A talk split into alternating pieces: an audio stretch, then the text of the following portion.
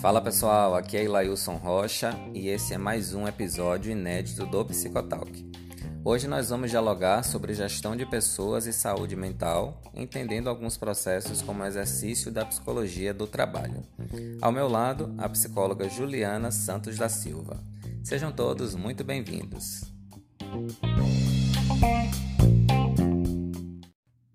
E já aqui comigo, estou recebendo hoje minha querida colega psicóloga e amiga Juliana, que é inscrita no CRP 03-24282, possui experiência na área da psicologia organizacional e do trabalho, saúde ocupacional e legislação trabalhista, atua com recrutamento, seleção, treinamento e desenvolvimento de talentos, diagnóstico organizacional e consultoria empresarial. Juliana também atualmente né, coordena o grupo de trabalho de psicologia organizacional e do trabalho pela subsede do Conselho Regional de Psicologia de Feira de Santana. Juliana ainda é aluna especial do programa de pós-graduação em psicologia da Universidade Federal da Bahia. Ju, seja muito bem-vinda ao Psicotalk. Estou muito feliz em poder te receber aqui. Estava sentindo falta de um episódio voltado para a psicologia organizacional e quando eu pensei em assim o fazer, a primeira pessoa e o primeiro nome que veio à minha mente foi o seu. E eu tenho certeza que a gente vai construir é, algo muito especial aqui hoje, muito assertivo, porque o que vem de você eu não posso esperar de maneira diferente. Seja bem-vinda e fique à vontade, afinal a casa é toda sua. Fala, ouvintes do Psicotalk. Que satisfação estar aqui com todas, todos e todos juntos nessa empreitada. Então, Elailson, muito obrigada pelo convite. Cara, é fantástico estar aqui contigo hoje, tendo esse espaço de abertura para falar sobre a psicologia do trabalho no Brasil, sobre gestão de pessoas e saúde mental. Que contexto maravilhoso! É uma oportunidade de trocas, de muita interação. E eu tenho certeza que daqui vai sair um misto de ideias, de conhecimento e de principalmente uma parada que a gente chama de construção de conhecimentos. Galera, sejam muito bem-vindos, bem-vindas e bem-vindes. É, é uma satisfação estar aqui conversando com vocês hoje, partilhando um pouquinho do que eu tenho de experiência, do que eu sei, trocando com o Ilailson um tantão também, que ele já sabe que ele tem experiência na docência, da prática em porte e fazer essa junção, trazer esse casamento, partilhar as discussões que a gente já vem tendo no privado, no particular, nas nossas práticas com vocês. É uma honra, é uma satisfação. E se embora nessa jornada. E nada melhor do que começar, estrear aqui nosso podcast falando sobre as ações da psicologia do trabalho e da gestão de pessoas dentro das empresas. Primeiramente, é interessante, sabe, a gente pensar no contexto de organizações e de mercado de trabalho no Brasil. Porque quando a gente entende um pouquinho sobre esse contexto, a gente consegue perceber a amplitude, sabe, que a POT vai alcançando. E, e dentro dessa perspectiva, é, analisamos a, alguns pontos em, em, específicos. Mergulhem com a gente nessa, nessa empreitada, certo, Lailson? Vamos trazer o povo para perto, para a gente, mesmo distante, tá aqui pertinhos uns dos outros. E aí a gente pensa, bom, quais são as empresas que se tem no Brasil? O Brasil é formado por micro, pequenas, médias e grandes empresas. Essas empresas elas nascem de contextos extremamente distintos. Sejam empresas que estão altamente especializadas ou empresas que nasceram recentemente. Empresas essas que têm, por, porventura, por sua vez, algumas uma base familiar. Outras já não têm essa base familiar, é uma empresa que é formada por sociedade. E esse é um, esses são alguns exemplos de organizações que temos dentro do Brasil. Temos também empresas que são multinacionais, que aqui se instalam e trazem construtos de cultura, de clima, organizacional que são voltadas da própria empresa, da própria organização e implementadas através de treinamento, desenvolvimento e educação dos funcionários. Assim como são construtos que vêm sendo trazendo desde o processo de atração e seleção de profissionais. Ou seja, a entrada, a entrada dentro das organizações já é uma entrada filtrada. E pensar nesse contexto, pensar nessa amplitude, a gente consegue entender que a POT ela vai trabalhar desde o entendimento sobre as organizações ao entendimento sobre o ingresso do profissional, a permanência, o treinamento, o desenvolvimento, a educação desse profissional dentro das organizações. A gente vai pensar também aí sobre uma gestão estratégica, ou seja, alinhar o, o, a, o, a palavra me fugiu da mente, mas alinhar os objetivos, isso, os objetivos estratégicos que a minha organização tem ao que uma, a, a gestão de pessoas pode estar tá contribuindo, que é o que a gente chama de gestão estratégica de pessoas. Essa gestão de pessoas hoje em dia não é mais apenas voltada a recrutar, selecionar, treinar, desenvolver. Não. Ela é ampla, sabe? Ela é vasta. Ela consegue trabalhar dentro de uma perspectiva holística. Pensando desde o ingresso do trabalhador, o desenvolvimento dele, uma gestão de carreiras na organização, até mesmo uma gestão de carreiras fora da organização, quando eu, enquanto pessoa, decido gerir a minha carreira e fazer um planejamento do que eu quero para minha vida, para minha carreira. E por aí vai. E a gente começa desse ponto, destes pontos, que não, há, não são pequenos, não são curtos, mas que envolvem uma amplitude, uma amplitude de elementos, de ações e de inerência tanto do psicólogo ou e da psicóloga nas empresas, quanto da vastidão que a psicologia do trabalho e a gestão de pessoas traz em seus elementos. Que massa, Ju, você fazer essa contextualização nesse início, falar um pouquinho da gestão de pessoas e dessas ações da psicologia do trabalho, porque vai demarcar exatamente quase todo o nosso episódio aqui hoje. E você foi falando, você foi construindo, e eu fui pensando do lado de cá, né? Quando a gente fala em empresas e a gente fala em sociedade contemporânea, a gente precisa considerar os últimos contextos e os últimos acontecimentos sociais. Não vai existir organização, não vai existir empresa sem funcionário. E para que se exista um funcionário, primeiro existe uma pessoa ali, né, naquele indivíduo, né? Dotado de seus sentimentos, de suas individualidades, de seus desejos sociais e pessoais, e ao mesmo tempo em que não existem empresas e organizações sem o seu consumidor, seja de produtos ou seja de serviços. Ou seja, não existe empresa sem sociedade nessas duas esferas, né? Tanto como consumidor, como para mão de obra, como para trabalhador.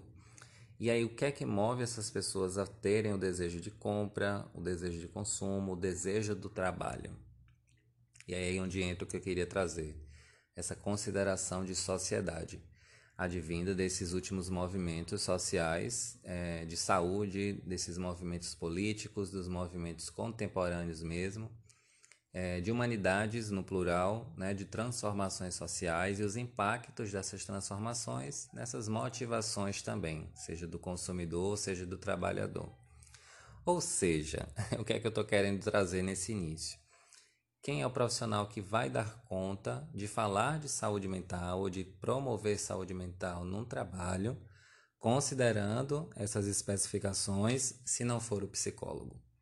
E isso, essa minha fala, para além de uma defesa de atuação, de campo de atuação do psicólogo, é também um compromisso social com a sociedade, né? junto à sociedade. Eu acredito que aqui também, Ju, é um canal da gente continuar desmistificando algumas questões em relação a isso. Não é surpresa para ninguém que a formação em psicologia ela é majoritariamente clínica Existe um, um ideal clínico né, perpetuado na formação do acadêmico em psicologia. No se formar psicólogo, tem um, um movimento que direciona muito para a área clínica. Inclusive, as pessoas de sociedade também enxergam, em sua maioria, a atuação do psicólogo apenas na psicologia clínica. E aí é legal que, que se tenham essas, essas, esses encontros aqui, porque é um meio da gente falar sobre isso de uma maneira mais aberta e ir de encontro ao que eu estou me propondo a trazer agora, né?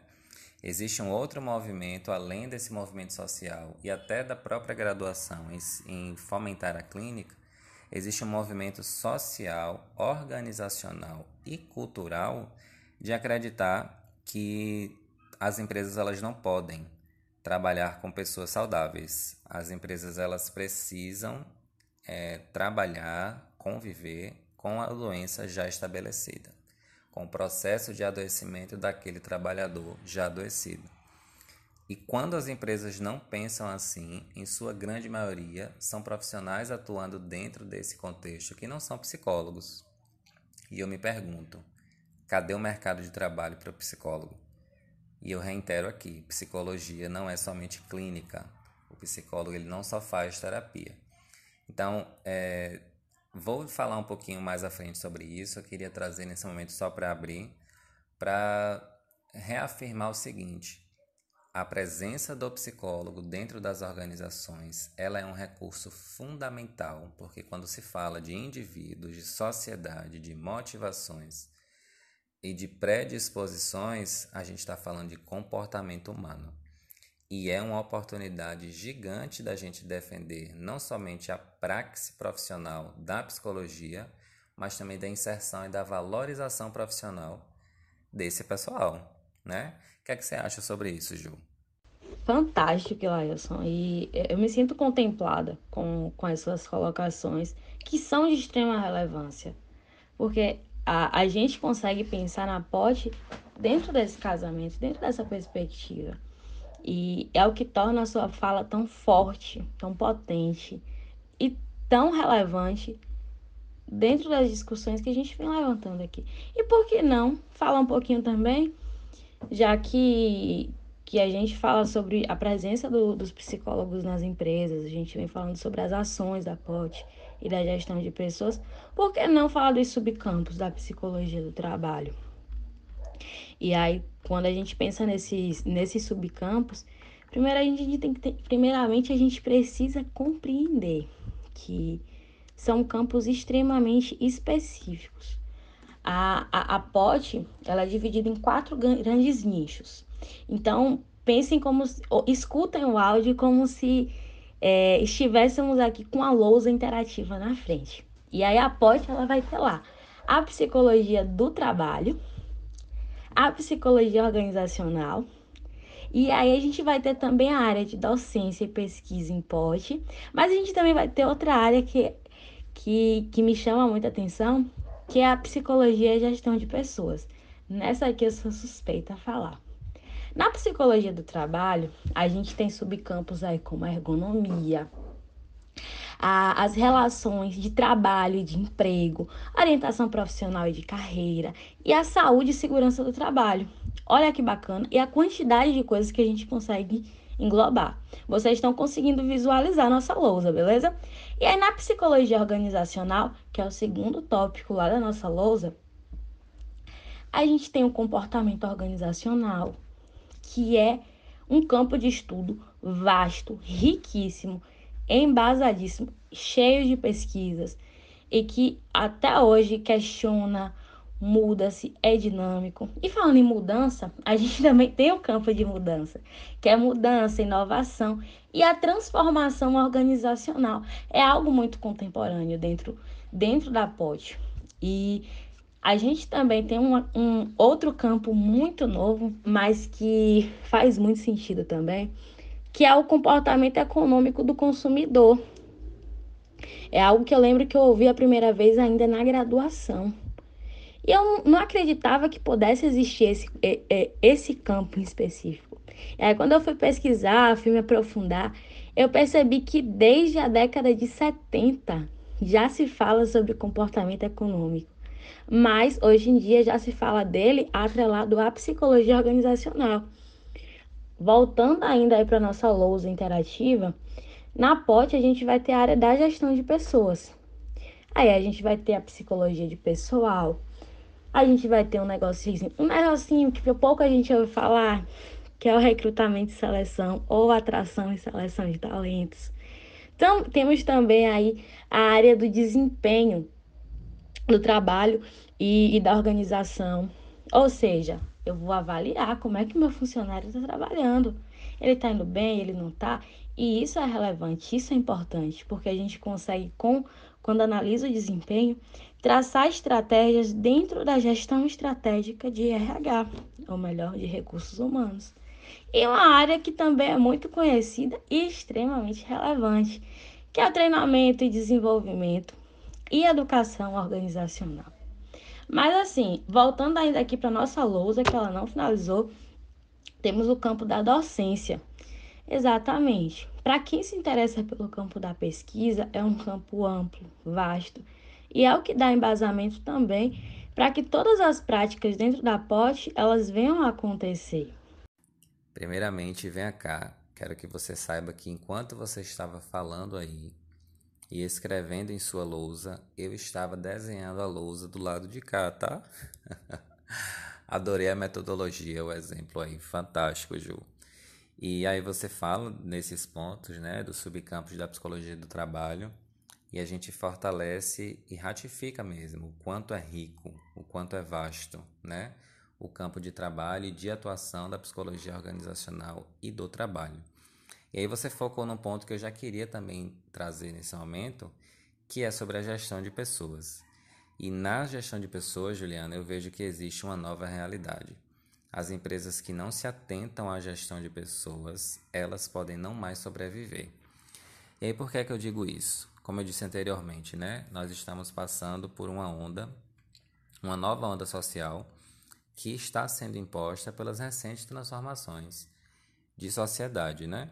E essa nova onda, ela já traz, ela também impõe uma nova realidade para as organizações, que é exatamente a necessidade da gestão de pessoas nas empresas. É, e eu considero também esse momento que a gente fala da gestão de pessoas é um desafio. Por que um desafio? Porque a gestão de pessoas é muito mais do que apenas contratação, né? Ela se coloca como necessária para que o desempenho das empresas seja garantido seja no impacto automático da sobrevivência das mesmas, é, seja na valorização de pessoal, seja no treinamento e desenvolvimento de pessoas. Por quê? Porque sem desempenho de pessoas não há equipe. Sem equipe não há funcionamento. Sem funcionamento não há empresa. E a conta parece ser fácil, mas nesse viés não é tão fácil assim. Por quê? É um desafio diário para nós, psicólogos do trabalho, trazer para qualquer corpo de colaboradores esse resgate humano, porque isso faz parte de uma cadeia de processos técnicos, científicos e psicológicos, né? E aí tem uma outra questão que é muito persuadida, é muito divulgada por aí, que é sobre que gerir pessoas é apenas contratar. Que gerir pessoas é sobre resolver conflitos, né? Que gerir pessoas é treinar, enfim, por isso que a gente vê tantas pessoas que não são da área da psicologia ocupando esses espaços.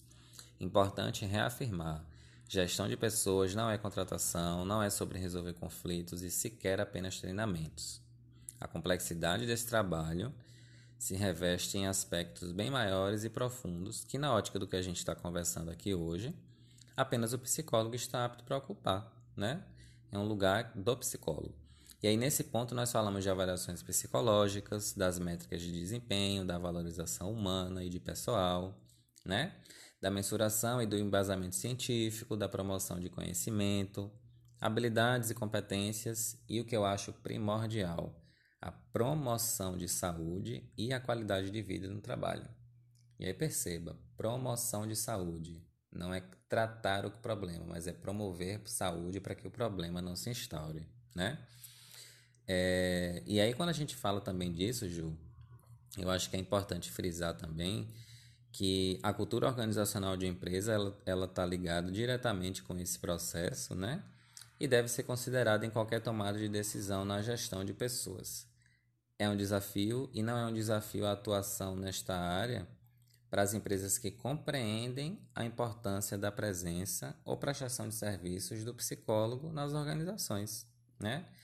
Resgatar a qualidade de vida não é apenas motivar. Promover saúde não é apenas treinamento de técnicas, como a gente vem conversando, né? Aqui nós ficamos à frente, nós estamos à frente já de outras gerações. Está vindo, uma, tem uma nova geração aí que já chegou, tem uma nova geração chegando, né?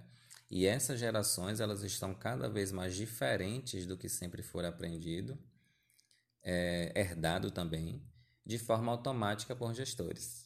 São gerações que produzem resultados, mas não produzem resultados como aquele padrão antigo do que era ter resultado. A forma de trabalhar mudou, o horário de trabalhar mudou, a maneira como produz mudou, né? E nessas gerações a gente vê as perguntas: será que eu preciso trabalhar oito horas por dia para produzir? Né? Será que eu posso? Será que para produzir eu preciso estar em loco no meu lugar de trabalho ou eu posso estar no home office? Será que home office tira a minha produtividade ou eu posso remanejar minha carga horária de trabalho?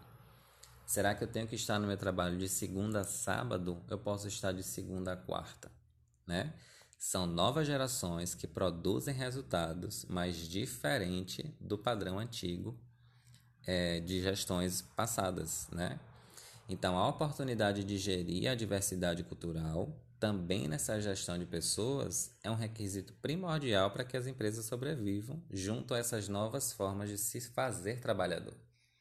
E isso eu acredito novamente que é um recurso é, primordial, como eu disse anteriormente, né, para que as empresas possam sobreviver a essa nova onda profissional e que sim, a presença do psicólogo neste quesito ela é fundamental. Sem psicólogo não há esse viés, não há esse olhar científico, técnico e científico na verdade, frente a essas questões. Isso para mim já é uma realidade. E Lailson, que casamento fantástico de ideias. Aqui você chama atenção sobre a, a sobrevivência das empresas. E quando a gente pensa no RH estratégico, é justamente esse um dos pontos fundamentais para a existência do RH. Porque eu, eu jamais ter, iria, iria instaurar, ou iria estabelecer, ou ter um setor de gestão de pessoas que não me trouxesse resultados. A gestão de pessoas ela, ela existe justamente para que esse casamento, sabe, em conjunto entre as dentro da organização, ela vem, ele vem acontecer. Então, quando a gente pensa em gestão de RH, a gente pensa em produtividade, sim, a gente pensa em produção, a gente pensa em produção também. A gente pensa em satisfação, qualidade de vida do trabalho, bem-estar.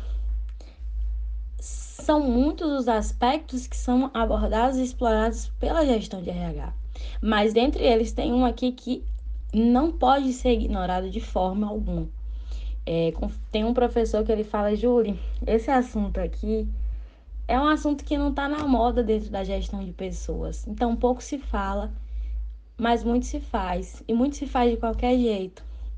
E de qualquer jeito as coisas não funcionam. E é. E o que, que, o que seria isso para vocês, pessoal? Ó, dois segundos aí para vocês pensarem. Exatamente. Quem falou aí do outro lado, recrutamento e seleção, ou atração e seleção de talentos, acertou. Recrutar e selecionar funcionários não é apenas fazer uma aplicação de, de testes é, padronizados para todo mundo como se fosse uma receita pronta de bolo. Primeiramente, para que um recrutamento ele venha acontecer com efetividade e, essa, e a seleção venha a ser assertiva, a gente precisa entender que não é apenas recrutar qualquer um, mas a gente está falando sobre trazer pessoas, atrair pessoas. E a organização ela precisa ser interessante, ela precisa ter atrativos para que a gente consiga atrair pessoas. Precisa se pensar sobre a vaga, desde a descrição das características que a gente precisa na divulgação de vagas, a triagem de currículos. Na seleção, é importante que o conjunto de técnicas, métodos que venham a ser utilizados sejam de acordo com as necessidades, as skills, termo em inglês, ou melhor, competências em português, as competências que se pede para aquela vaga em específico, porque não é só preencher uma vaga, é um talento que a gente está selecionando e trazendo para dentro da organização. Então, se a gente não seleciona com assertividade e com efetividade os talentos que vão entrar na empresa, como é que eu vou fazer uma gestão estratégica de pessoas quando a pessoa já está lá dentro? Se a gente fala sobre é, hábitos, sobre cultura, sobre clima, a gente tem que pensar isso desde o momento em que a gente está lá na, no recrutamento, na atração de talentos, vendo quem são os possíveis candidatos que a gente pode vir a selecionar para estar tá contemplando o grupo de pessoas que vai estar inserido dentro da empresa. Então, até eu pensar em treinar, em desenvolver esses talentos, tem que ser estratégico e tem que vir desde esse processo anterior, que é o processo de recrutar, selecionar com assertividade e efetividade não sendo de qualquer jeito, porque de qualquer jeito as coisas não fluem. E aí eu retomo a fala que, que esse meu professor ilustríssimo ele fala, é que recrutamento e seleção não está na moda. Mas não é porque não está na moda falar sobre ele que ele perde o peso e a importância que tem nas organizações. Faz sentido para você, Lailson? Me conta um pouquinho. E como faz sentido, Juliano, o que você está trazendo? Primeiramente, eu quero ser amigo do seu professor. Como é o nome dele? Adriano Peixoto. Adriano, um abraço para você. E aí quando você faz, fala sobre isso, né, como é massa a gente perceber o quanto os nossos professores, eles fomentam e eles constroem, né, novas perspectivas na gente, eles fortalecem a nossa atuação profissional. E aí eu quero deixar um abraço também para dois professores meus, é, Dandara Palhano, que foi minha professora em psicologia organizacional na graduação, e Manuel Baixos, que está sendo meu professor agora na especialização em psicologia organizacional e do trabalho. Abraço para vocês, viu, queridos? E salve aí os nossos professores. E aí, quando você traz, né, Ju, da, da gestão de pessoas no recrutamento e seleção, da importância da estratégia, do não fazer de qualquer forma, né, quando você parafraseia o seu professor Adriano, é, eu volto lá na minha fala inicial sobre um resgate humano, principalmente advindo de uma era digital. Por que, é que eu trago isso? Inclusive, eu também quero mandar um abraço aqui para os meus atuais estagiários em psicologia organizacional, que é Rafael Leite, Aline Magalhães e Leandro Xavier. Estão comigo, né? Eu sou preceptor de estágio na área, eles estão comigo aí esse semestre. E a gente vem trabalhando exatamente essa questão nesse momento de estágio deles, da importância do processo de RS, que é o recrutamento e seleção, e não de qualquer forma, da construção da vaga, da construção do perfil de vaga, né, dos instrumentos aí utilizados nesse, nesse processo.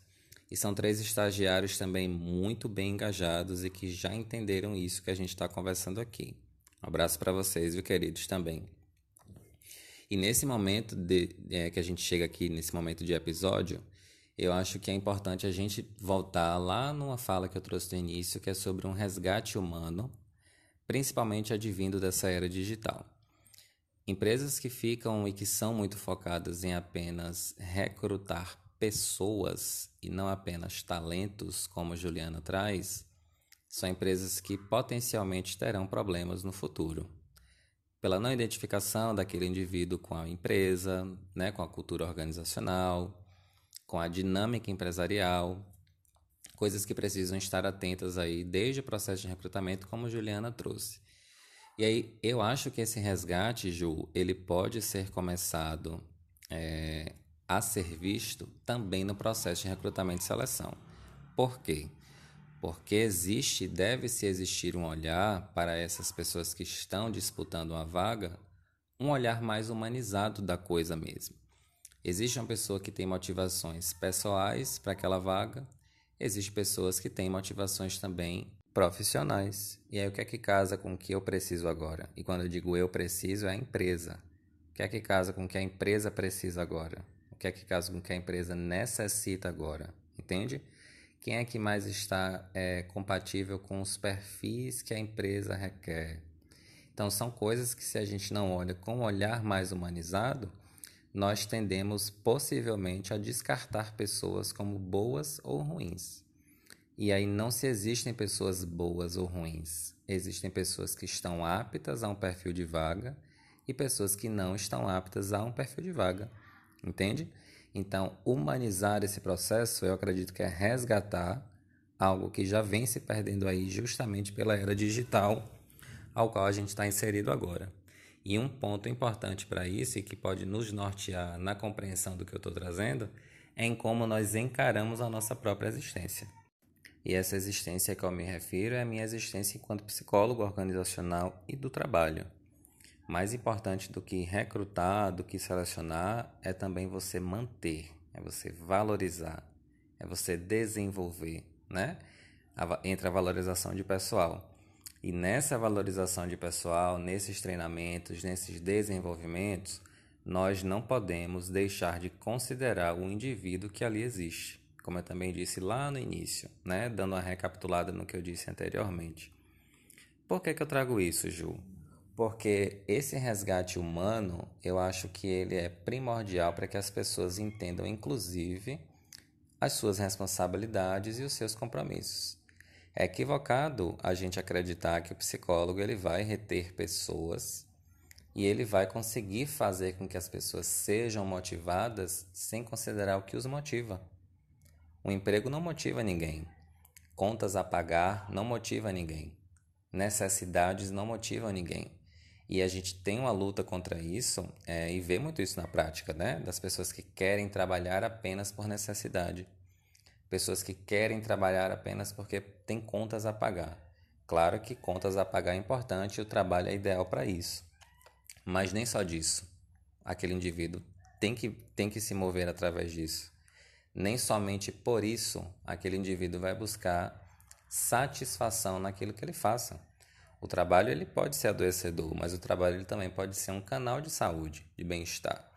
Então, a humanização desse processo, ela é uma ponte fundamental para que essa promoção de saúde e qualidade de vida no trabalho, ela seja possível. E por que, que eu faço um adendo à era digital? os processos eles estão cada vez mais digitalizados, né? Eles estão cada vez mais virtuais. As pessoas elas estão perdendo contato.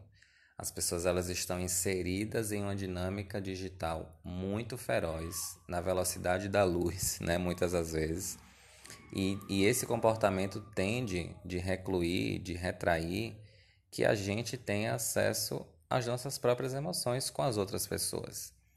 Nas empresas, nós vamos viver em grupos, conviver em grupos, com outras pessoas, com diversas culturas, né? Com diversas maneiras de ser e maneiras de se existir.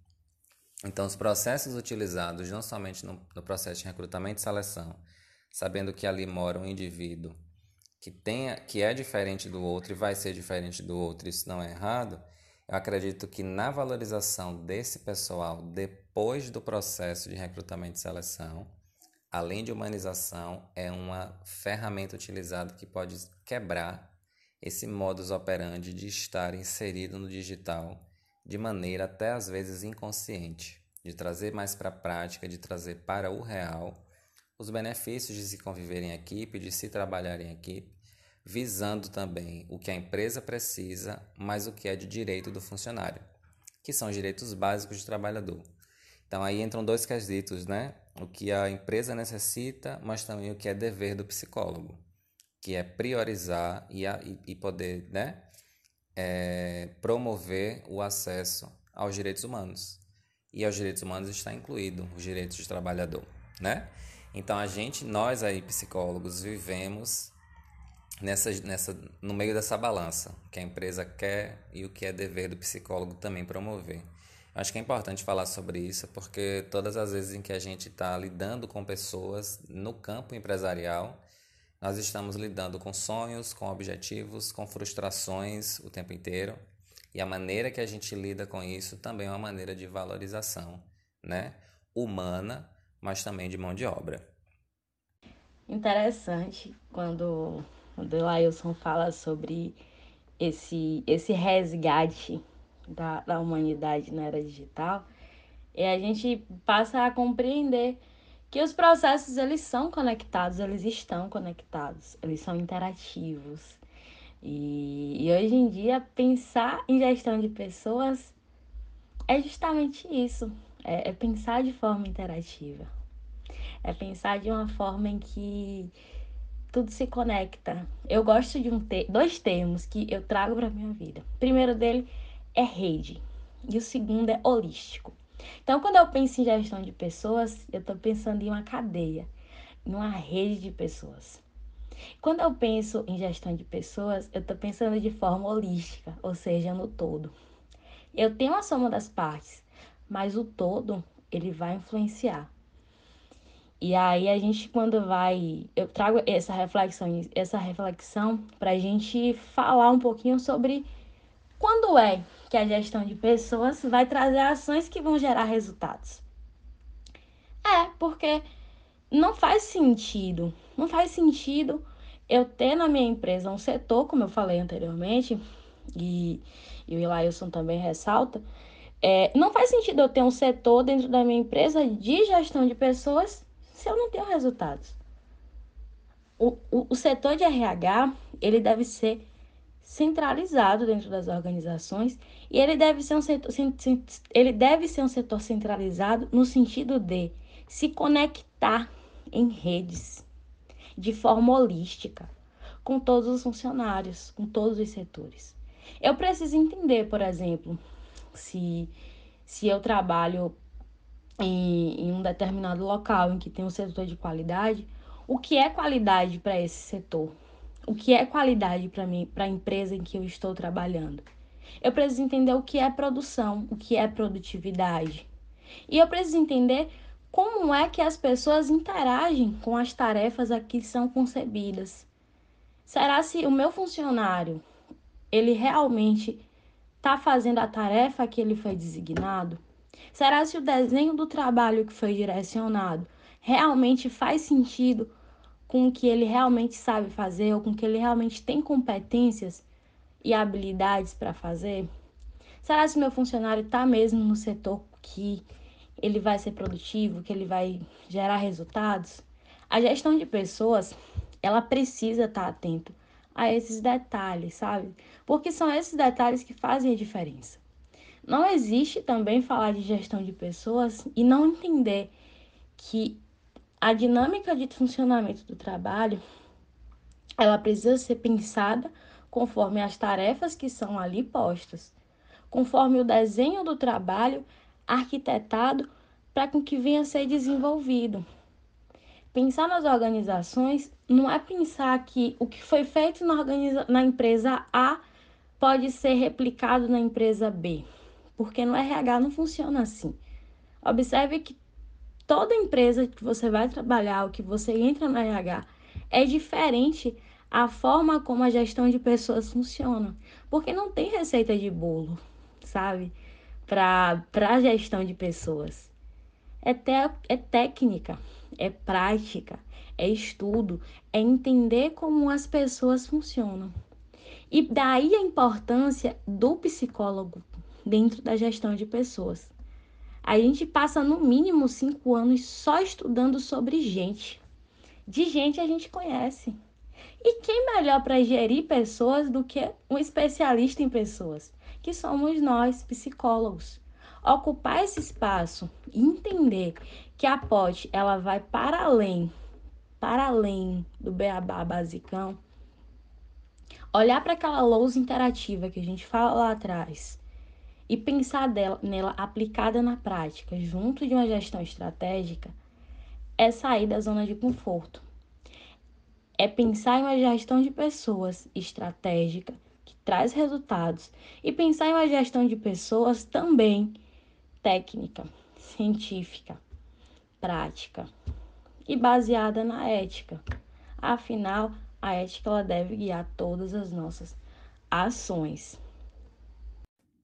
Perfeito, Ju. E aí eu, eu penso, né? Será que já que a gente está falando de saúde mental também em relação à gestão de pessoas. Será que eu consigo garantir saúde mental aos meus colaboradores se eu não promovo um ambiente específico para isso? Será que o meu colaborador ele vai ter acesso à saúde mental ou à qualidade de vida no trabalho se o ambiente ele não é específico para isso?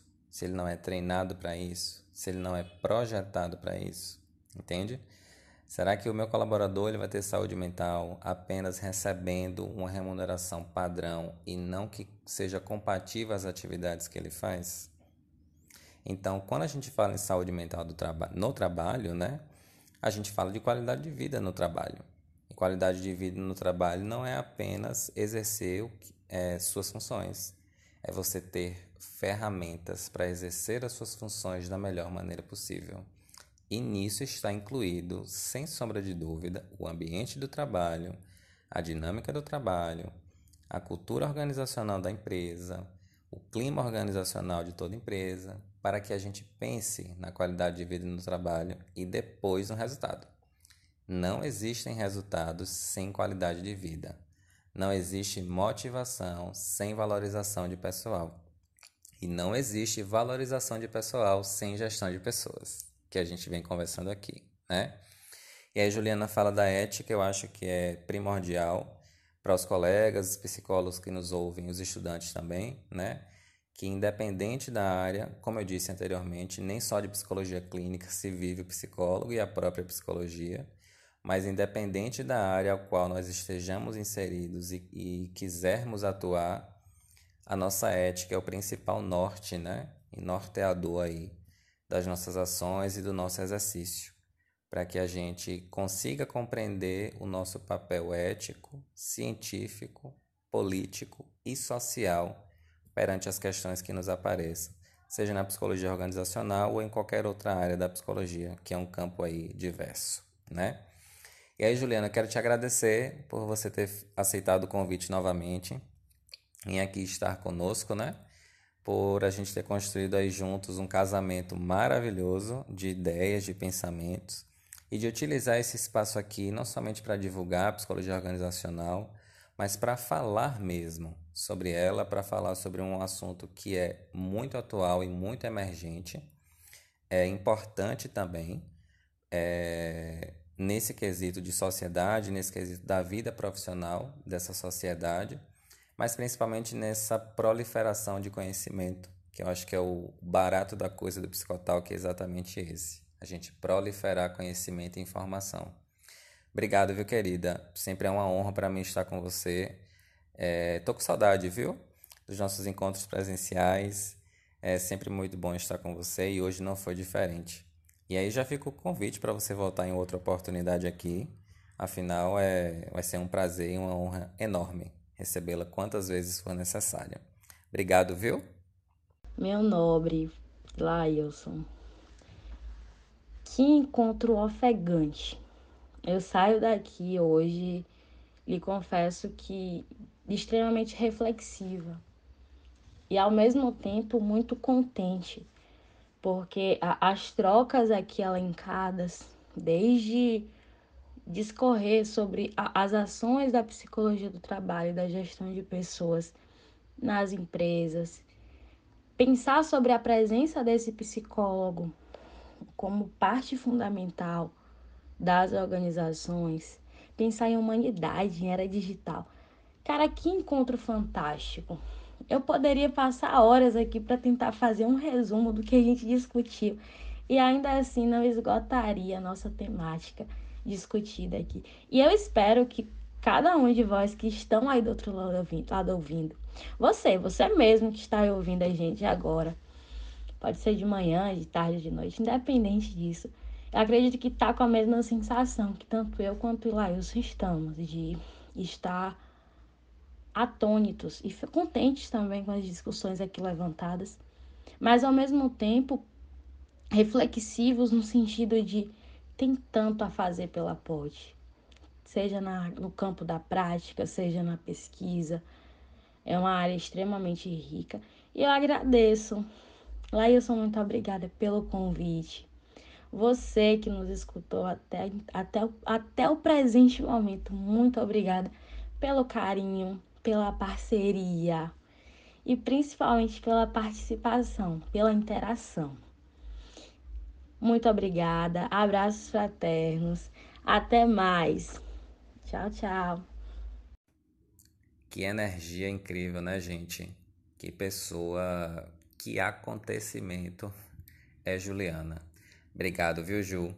E para vocês que queiram conhecer e acompanhar o trabalho de Juliana, o Instagram dela está disponível aqui na descrição do episódio, tá? Muito obrigado a vocês pela audiência, pela companhia. É sempre muito bom poder estar aqui com vocês, fortalecendo o nosso vínculo na propagação aí de conhecimento, mas também na, na obtenção né, de novas formas de pensar e na nova, nas novas formas de se fazer psicologia, com ética e com compromisso. Muito obrigado, viu, gente?